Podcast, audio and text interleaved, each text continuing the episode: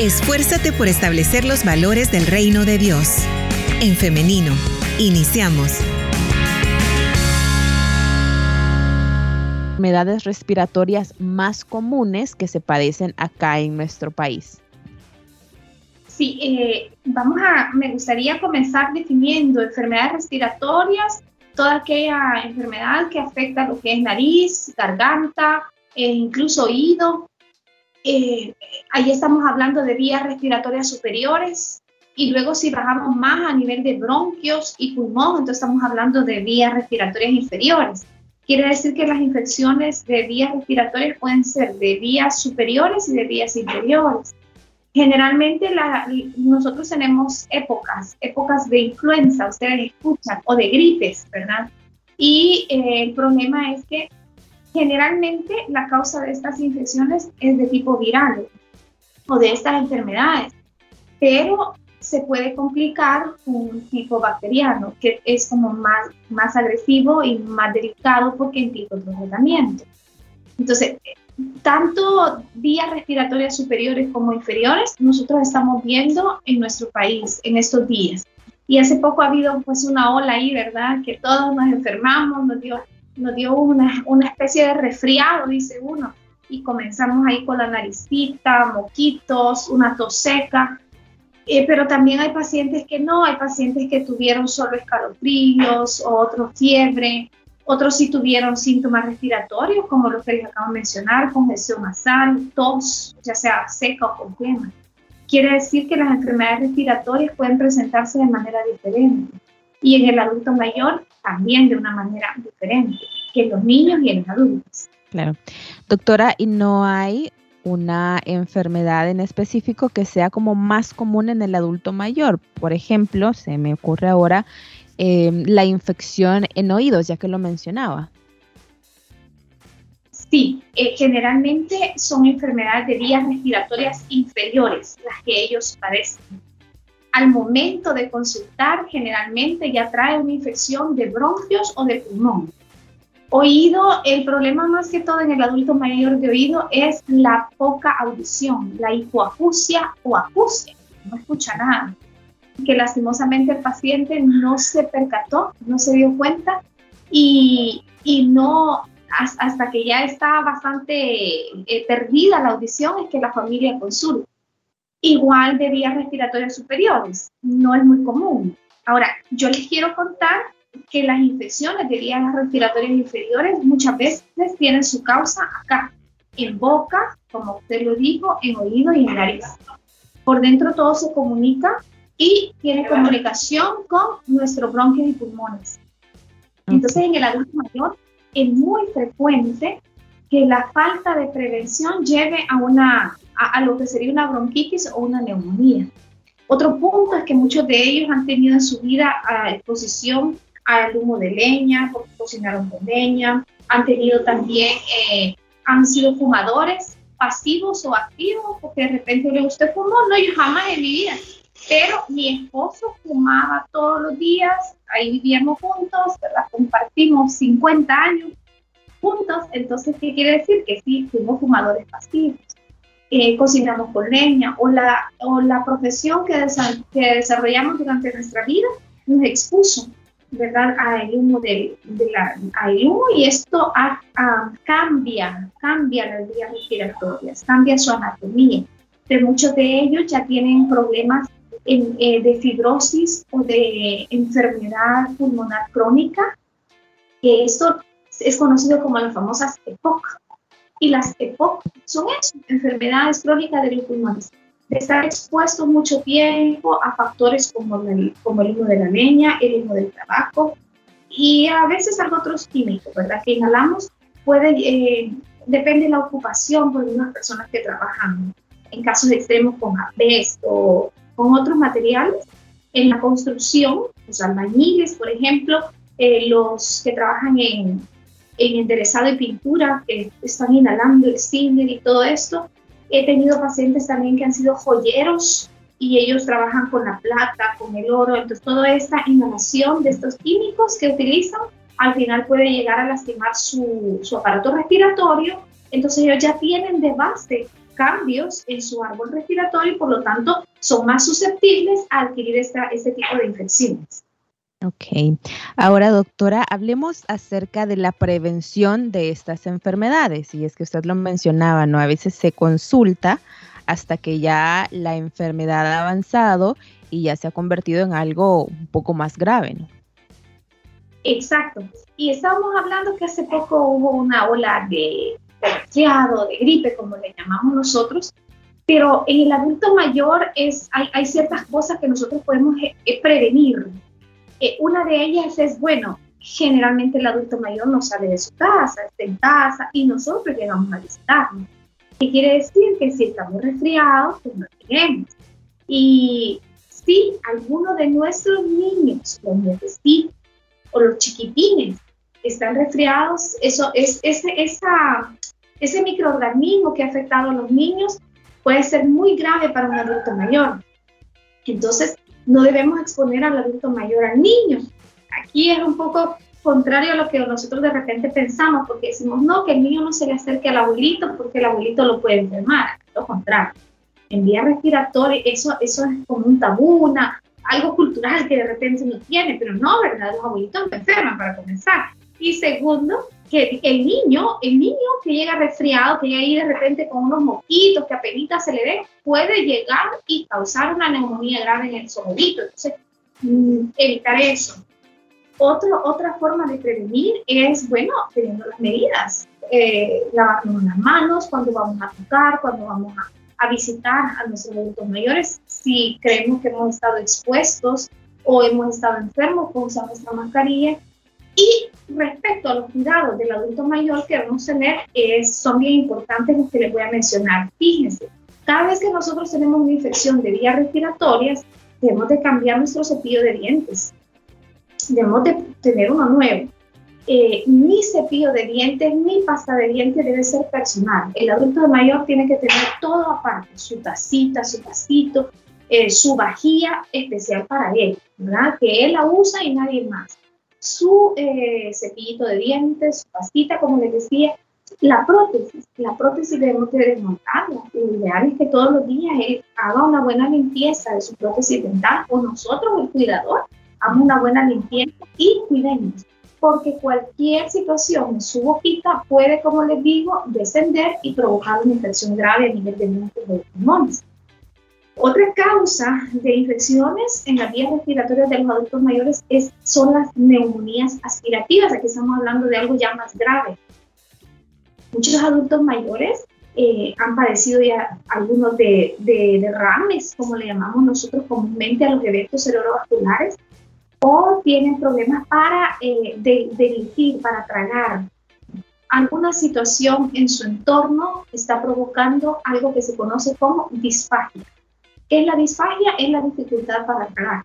Y al principio es, al, inicio, ¿verdad? Es tan sutil que no nos percatamos que eso es lo que está sucediendo. ¿Y cómo yo puedo identificar que el paciente tiene problemas para tragar? Es que cada vez que le ingiere, generalmente esto comienza con los líquidos que él ingiere algo íntimo, él comienza con la tos, a toser, a toser, y entonces nosotros tenemos que estar alerta porque eso quiere decir que algún poco de ese líquido se fue a vías respiratorias. O sea, no está viendo una buena mecánica para la dilución, para tragar. Y ese líquido no solo fue al esófago, sino que ahora fue a tráquea. Y eso es lo que está dando. Eh, también las posturas, muchos de ellos nosotros los cuidamos y son totalmente dependientes están postrados, están en su camita y el cuidador le aporta la comida. Entonces el paciente está... Nosotros para alimentar a un paciente debemos de tomar en cuenta varios consejos. El primero es que él esté consciente. Segundo, que esté en una posición adecuada, que esté bien sentado con su respaldo y que colabore. Porque si él no puede colaborar, nosotros no podemos darle alimentación vía oral. Entonces, ya una vez consciente, nos ponemos de acuerdo con él y iniciamos la alimentación. Cuando el paciente tiene estos problemas de disfagia, nosotros podemos espesar los alimentos, porque generalmente ellos van a tener más problemas para tragar, no líquidos y no sólidos. hacemos todo en condición de, de atol, de espesito o de puré, y de esa manera aportamos alimentos. Y así nos, nos eh, que el paciente va a poder tragar bien. ¿Qué pasa si el paciente no traga bien? Y, y vamos a tener entonces paso de los alimentos a vías respiratorias y la, como les mencionaba, los microorganismos que tenemos a nivel oral van a causar graves daños a nivel una neumonía aspirativa es muy grave, muy grave. Doctora, siempre hablando de la prevención, acá me parece también muy importante recordar visitar al médico, porque a veces eh, lo que solemos hacer es automedicarnos y claro, nunca, y no estamos haciendo acá apología a esto, pero casi siempre los jóvenes o, los jóvenes, adultos, adolescentes, tomamos una pastilla y ya no, pero en el caso de los adultos mayores, no puede ser así tan, tan arbitrario, ¿no? Porque no sabemos qué otras patologías hay ya. Por ejemplo, no podemos darle algo para mm, la gripe a un adulto mayor que es hipertenso, por ejemplo, porque no sabemos qué es lo que le estamos dando, ¿no? Excelente comentario que usted ha hecho. Sí, Vean, eh, nosotros comúnmente tenemos gripe y lo primero que nos dicen, ponete una virogripe, ponete un antigripal, ponete. Y vamos, la inyectamos y no tenemos idea de lo que ese medicamento lleva. Igual con los adultos mayores, darle la tal azul, la tal verde, este, tal pastilla naranjada, que ese es para los síntomas de la noche, del día. Y pues si son medicamentos muy bien pensados, pero como usted lo dijo, eh, debemos de conocer la condición de salud previa del paciente. Generalmente, los antigripales contienen algo que se conoce como fenilefrina o epinefrina.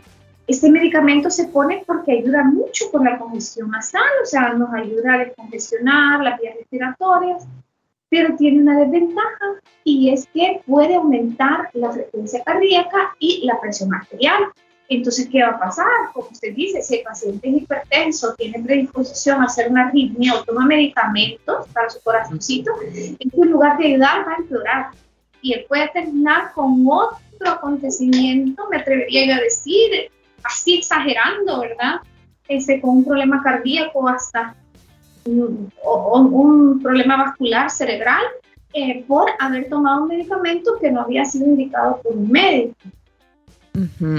Sí, y yo quería mencionar esto, doctora, porque esto no es bueno para nadie, ¿no? Automedicarse no es bueno para nadie de, ningún, eh, de ninguna edad. Sin embargo, a veces los jóvenes tenemos menos complicaciones que una persona ya que tiene otro tipo de, de, enfermedades de base, ¿no? Sin embargo, quiero ser bien clara, muy clara en esto, que no hay que automedicarse, hay que consultar con el médico porque también acá cabe mencionar del abuso que se hace y que se está haciendo recientemente de los antibióticos. Y quiero recordar algo que usted nos mencionaba, doctora, y que nos decía que hay enfermedades respiratorias que son virales y hay otras que son bacterianas, ¿no? Y cada una lleva un tipo de tratamiento diferente, ¿no? Así es, exacto. Eh, para hablar un poquito de tratamiento, lo importante en las infecciones respiratorias es hidratar al paciente, eh, bajar la temperatura con antipirético, eh, el acetaminofén tiene mayor contraindicación, ¿verdad? Así que lo podemos utilizar tranquilamente, dar líquidos eh, y por otro lado, si nosotros sospechamos que es un problema viral, pues simplemente reposo, analgésico, de repente algún antialérgico y hasta ahí nos vamos a quedar. Pero si eh, la flema, por ejemplo, cambió de color, ya es clarita, es blanca, ya es amarilla, verdosa, el paciente está con temperaturas sumamente elevadas, eh, tomamos exámenes y encontramos en la placa de tórax o en el examen de sangre a, ciertos parámetros que nos hacen pensar en una neumonía bacteriana, pues entonces tenemos que escoger un buen antibiótico para eh, evitar las secuelas que puede dejar una neumonía, porque una neumonía no tratada o una bronquitis no bien tratada puede llevar a, situaciones muy graves, a situaciones muy graves como por ejemplo pérdida del tejido pulmonar. Ustedes recordarán en la, en la situación que tuvimos de COVID que muchas personas después, jóvenes incluso, eh, tenían dependencia a un ventilador, o sea, quedaron con dependencia a un ventilador mecánico y ahí andan con su maquinita o con su oxígeno, ¿verdad? Porque no pueden ya vivir sin el oxígeno y es porque esa infección dañó tanto su pulmón que lo que ha quedado es tan poquito que no alcanza para suplir el oxígeno a todo su cuerpo. Entonces necesitan un complemento. ¿Qué quiere decir? Que yo tengo que tener cuidado y mejor consultar, consultar aquí. Lo, lo principal, la prevención. Y ahí les hablo un poquito de la prevención en la adulto mayor. Eh, que se me había escapado es la sedación. Muchas veces los adultos mayores toman medicamentos para sedar, porque no pueden dormir, porque tienen insomnio, eh, porque de repente el vecino le dijo, mira, esta pastilla es mágica, a mí me cayó bien, tómate. O el cuidador está tan desesperado que lo sedó demasiado al paciente, o sea, se le pagó la mano, le dio más medicamento del que debía y eh, nosotros encontramos a un paciente sedado, dormido. Entonces, ¿qué pasa con eso, con la sedación extrema? Ah, también puede provocar una neumonía aspirativa. Quiere decir que todo medicamento que sea indicado tiene que ser en las dosis adecuadas y con una prescripción médica. Yo no le puedo hacer caso a mi vecino, a mi sobrino, al tío, no, es prescripción médica. Claro, esto es tan importante y le mencionaba esto de los antibióticos porque doctora, yo estaba leyendo hace algunos días acerca del abuso que se hace de este medicamento y que eh, probablemente en otra ocasión o cuando la persona vuelva a enfermar ya va a ser necesario una dosis más alta o puede ser que igual el antibiótico no le funcione porque ya las bacterias han creado como resistencia ¿no? al antibiótico. Sí, y eso nos da problemas a nosotros los médicos porque de repente llega un paciente muy complicado y ya hemos, y, agotamos, agotamos el stock que nosotros decimos de medicamentos antibióticos y ya no le, no le hace efecto ningún medicamento. Entonces, las bacterias, eh, las bacterias son muy inteligentes, ellas aprenden. Y usted a veces, eh, no me dejará mentir, que ha tenido una infección y le han dejado un tratamiento por 7, por 10 días pero usted ahí por el cuarto día ya se sintió excelente. Y usted dijo, ah, sí, ¿verdad? ha pasado, ha pasado, pero ya, ya, aprendí la lección. yo estoy bien, ya para qué voy a llegar a los 7, a los 10 días de médico, hasta aquí me quedo, porque los medicamentos son malos, es malo tomar muchas veces. Y no, ¿verdad? Eh, ahí lo que hacemos es que sí, usted probablemente su sistema de defensa, porque nosotros tenemos un ejército que nos defiende, nuestro sistema inmunológico, y él va a pelear contra ese microorganismo.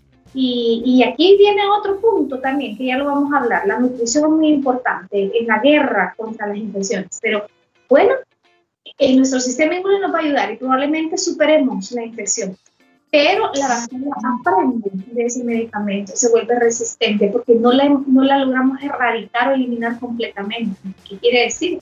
La próxima vez que yo me exponga a esa bacteria y me dé ese medicamento, no le va a hacer ni cosquillas. Y si esa bacteria se transmite a otra persona, igual cuando yo le dé el medicamento a esa persona, no va a hacer efecto. Entonces no tenemos que automedicarnos. ¿Y cuánto nos diga el médico? son 7, son 10, son 14 días de tratamiento, tenemos que cumplirlo al pie de la ley. Claro. Y doctora, esto también se convierte en una cuestión de, salud pública, ¿no? Porque no solamente nos afectamos a nosotros mismos, sino también esto afecta a, los demás, ¿no? Ahora, hablando acerca de eh, nuestro sistema inmune, ¿Qué tan necesario es que acompañado a la nutrición llevemos algunos suplementos o algunas vitaminas que a veces, y esto es muy común, y la audiencia no me dejará mentir, que nos dicen, tómese tal eh, vitamina, a mí me cayó bien, a mí me levantó rápido, a mí me hizo esto, a mí me hizo lo otro. Entonces, siempre está como esta duda de, bueno, sí puede ser, ¿no? A veces tal vez no me estoy nutriendo bien y esto me puede ayudar. Claro, eh, los complejos vitamínicos están hechos pensando en poblaciones determinadas. Eh, si nosotros comemos, tenemos una alimentación variada, equilibrada y balanceada, eh, pues nosotros no necesitamos complejos vitamínicos. Pero muchas veces en el adulto mayor se no dejará mentir que él no quiere carne, no quiere pollo, ese, esta verdura me gusta, esta no, y la dieta se reduce, a, ya hemos hablado de esto otra vez, a una tortillita con frijolitos y quesito fresco. Eso es todo lo que quisiera comer. Si al caso hay de vez en cuando un huevito, una sopita, pero es como bien monótona la dieta. Entonces, ¿qué quiere decir? Tenemos déficit nutricional.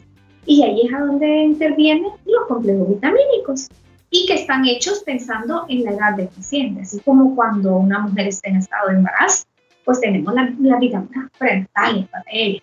En este caso, sí se, se recomienda la vitamina C, ¿verdad? Porque es un antioxidante y nos va a ayudar en esa guerra de nuestro sistema inmunológico. Ahora, la vitamina C está en la naranja, está en el limón. Si yo me tomo un, jugo recién exprimido de dos naranjas, probablemente yo me esté tomando una pastillita de vitamina C. Entonces, lo natural también puede compensar. O sea, sí me va a ayudar. Pero eh, otra situación es el estado nutricional. Yo tengo que estar bien nutrido, tengo que tener un nivel de proteínas adecuado en mi sangre porque resulta que todas las células que me defienden contra los microorganismos, eh, su, constitución, por así decirlo, está hecha de proteínas. Entonces yo necesito comer buena proteína. ¿Y cuál es la buena proteína? Bueno, pues la proteína está en, en las legumbres, en los huevitos, en los garbanzos, en las lentejas, en la carnita de res, el pollo, el cerdito, el pescado, el huevo, la leche. Entonces, necesitamos esos alimentos en nuestra dieta, no los podemos dejar. Y si nosotros tenemos una buena nutrición, vamos a tener un buen sistema inmune. Ok, muy bien. Bien, doctora y audiencia, pasamos a las preguntas que nos ha dejado precisamente nuestra audiencia y quiero comenzar por esta. Nos dicen, bendiciones, eh, gracias por tan importante información. Quisiera comentar algo sobre mi mamá. Ella tiene 91 años. En su tratamiento o en sus tratamientos le dan risperidona ello le provoca mucha mucosidad y estornudos cuando está comiendo. Es bastante arriesgado porque si tiene comida en la boca creo que se puede ir a otro lado. Además tiene problemas de alergias. Eh, al tiempo amanece congestionada y en la noche eh, nos dice que siempre se congestiona. Ajá. Eh, creo que tal vez hemos asociado la risperidona a esos síntomas pero más creo que irían por el lado de las alergias. Y allí va el secreto de la limpieza en casa, de quitar de su habitación todo lo que no se necesita. ¿Qué necesitamos en nuestra habitación? Nuestra cama, nuestra mesita de noche y si al caso, en nuestro closet, pero cerrado, que no almacene y todo lo demás está de sobra. Alfombras, eh, cortinas las cortinas tenemos que estar lavando tanto ropa de cama como cortinas una vez a la semana por lo menos cuando hay problemas de alergia. La ventilación es muy importante de la habitación. Eh, siempre la habitación debe estar ventilada y tener el sol durante el día, pero también durante la noche debemos de cuidar la temperatura, porque todo esto va a promover las alergias. ¿Qué promueven alergia? Entonces, todos los factores como el ambiente, la alimentación y eh, si ella tiene algún medicamento que toma y que están empeorando, pues hay que hablar con el médico y decirle, yo creo, doctor, que este medicamento le está causando este efecto adverso, sería bueno evaluar cambiarlo. Lo que hablamos con la risperidona es que ella es un antipsicótico y que tiene como efecto secundario la sedación. Entonces habría que ver, coincide la, la administración del medicamento con el, la hora de las comidas y ver cómo cambiamos, cómo cambiamos el horario, que pudiese ser que en ese momento está muy sedada y no es conveniente darle de comer. Ese sería mi consejo. Bien, otra pregunta, doctora, y es que eh, con las personas que padecen de la presión y tienen medicamento para esto. Hermana, Dios le bendiga. yo estoy este, escuchando el programa. Quisiera saber, yo tengo, ella posible un mes pasa bien. Se nos, se nos fue por ahí el audio, pero bien, ya lo vamos a escuchar más adelante para darle respuesta, pero ahora vamos con esta otra pregunta. Eh, nos mencionaban, nos mencionaban acerca de, eh, de una eh, señora que toma medicamento para la presión y quieren saber si este medicamento tiene algún efecto secundario que pueda debilitar el sistema inmune de la persona. No, no, no. No, los antihipertensivos no tienen ningún eh, efecto adverso. Lo que sí es que yo recomiendo siempre es mantener una, para eh, fortalecer nuestro sistema inmune, es mantener una buena flora bacteriana. ¿Y eso cómo se, cómo se logra? Comiendo adecuadamente, comiendo saludable. Frutas, verduras, alimentos con fibra. Porque la flora bacteriana, aunque está ahí en nuestro intestino, pero ella nos ayuda con nuestro sistema inmunológico completamente. Pero los medicamentos antihipertensivos no hay problema con el sistema inmune. Muy bien. Ahora sí, vamos a escuchar el audio. Bueno.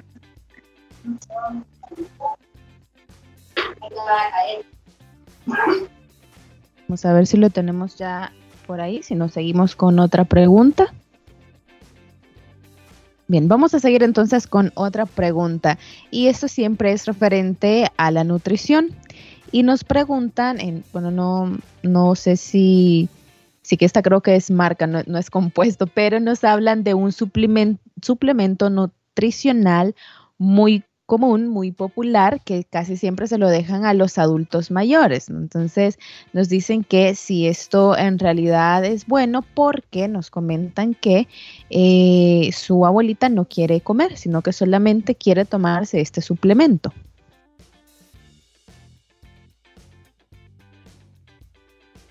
Mm, nunca la alimentación va a ser eh, va a ser, a ver, nunca un suplemento va a ser mejor que la alimentación natural. Los suplementos siempre tienen aditivos, siempre tienen preservantes, tienen a veces mucha sal, porque la sal es la que se utiliza para preservar los alimentos. Entonces, nunca un alimento eh, como un suplemento, un complemento va a ser mejor que la alimentación. Ella no quiere comer porque ella se llena si es el suplemento que yo estoy pensando o el alimento que estoy pensando, a usted le dicen que es un polvo y que ponga medidas en un vasito. Si usted pone seis medidas de ese polvito, probablemente en un vasito con agua, que, que sería algo así chiquitito y que es fácil de tomar, se lo toma. Allí usted ha puesto muchas calorías, que es como poner el trozo de carne, la ensalada, el arroz, una tortilla y todavía quizás el refresco algo que probablemente ella no podría ingerir porque es demasiado volumen. Entonces, ¿qué hace el suplemento? Ah, en poco volumen tenemos muchas calorías, pero eh, nos faltó ahí, nos faltó, nos faltó lo natural, nos faltó la fibra, los antioxidantes. de repente no, no logramos cumplir. ¿Y qué, y, qué ¿Y qué pasó también? Que ella se tomó el vasito o se tomó la mitad y a la media hora nosotros queremos que ella coma. ¿Y cómo va a comer ella? Si ella se ha comido ese plato de comida, ah, se lo ha tomado en el, en el vasito de líquido, pero ha sido un plato de comida. Entonces, cuando venga el tiempo de la alimentación, ella no va a querer comer. Entonces, ¿qué tenemos que hacer?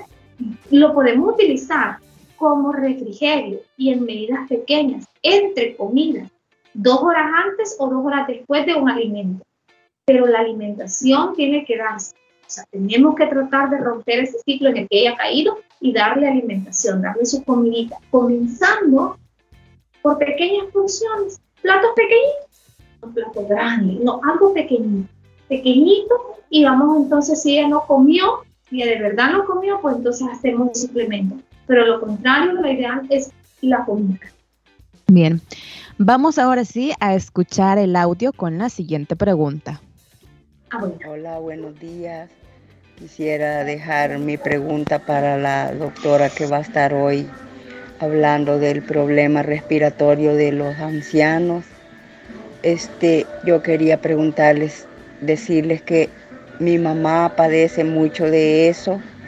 Cuando le dan gripe, le dan demasiado fuertes y cuesta que se le, que se le quiten.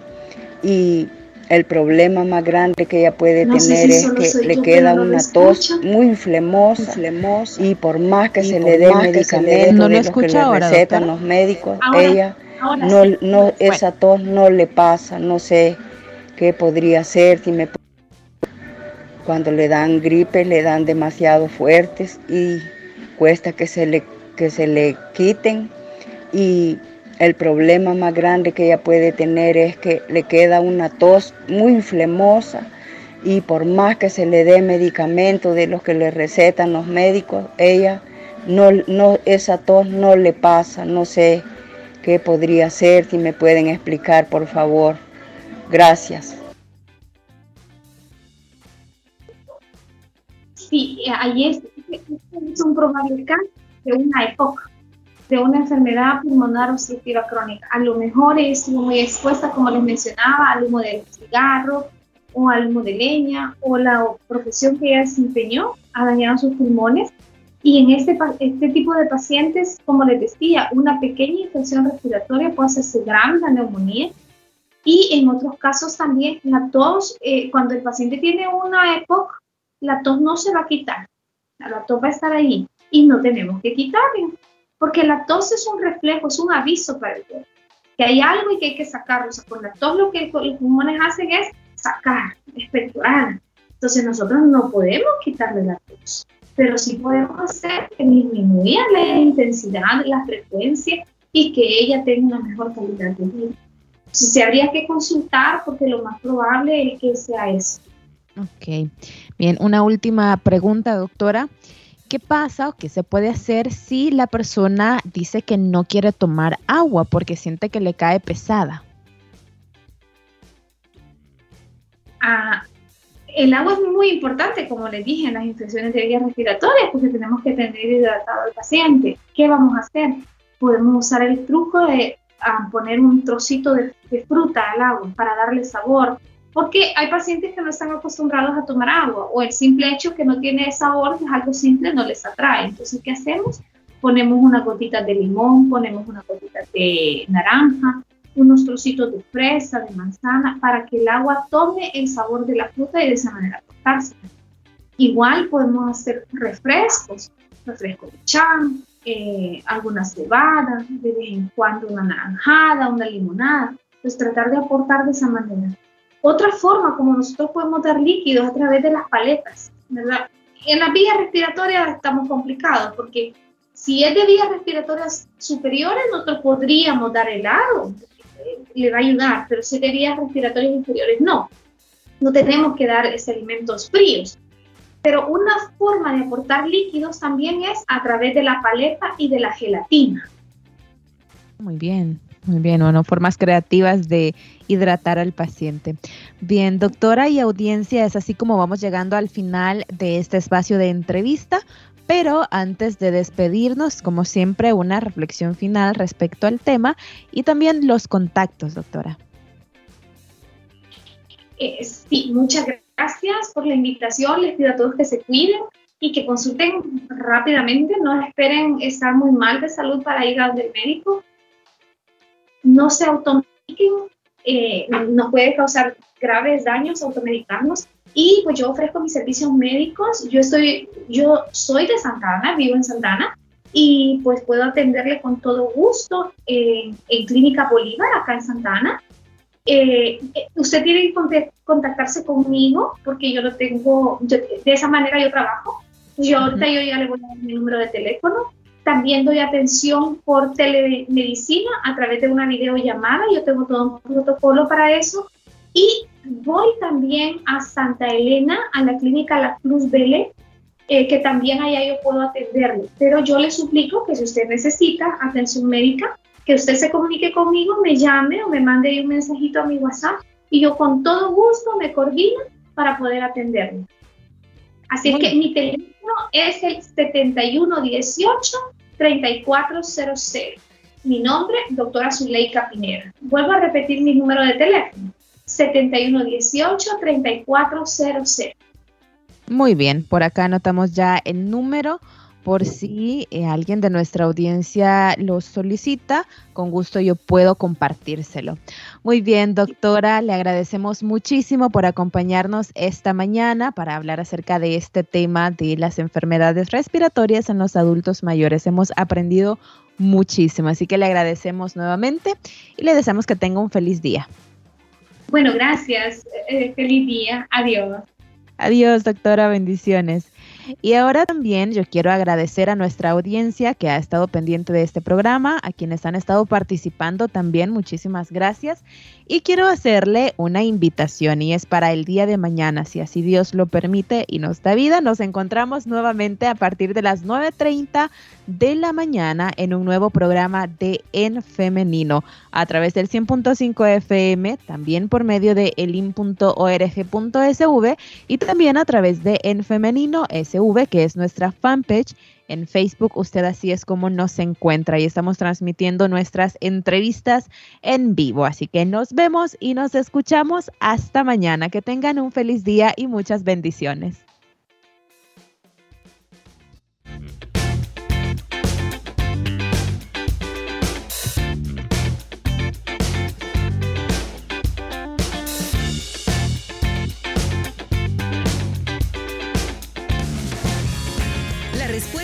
Rápida es la acción. En femenino.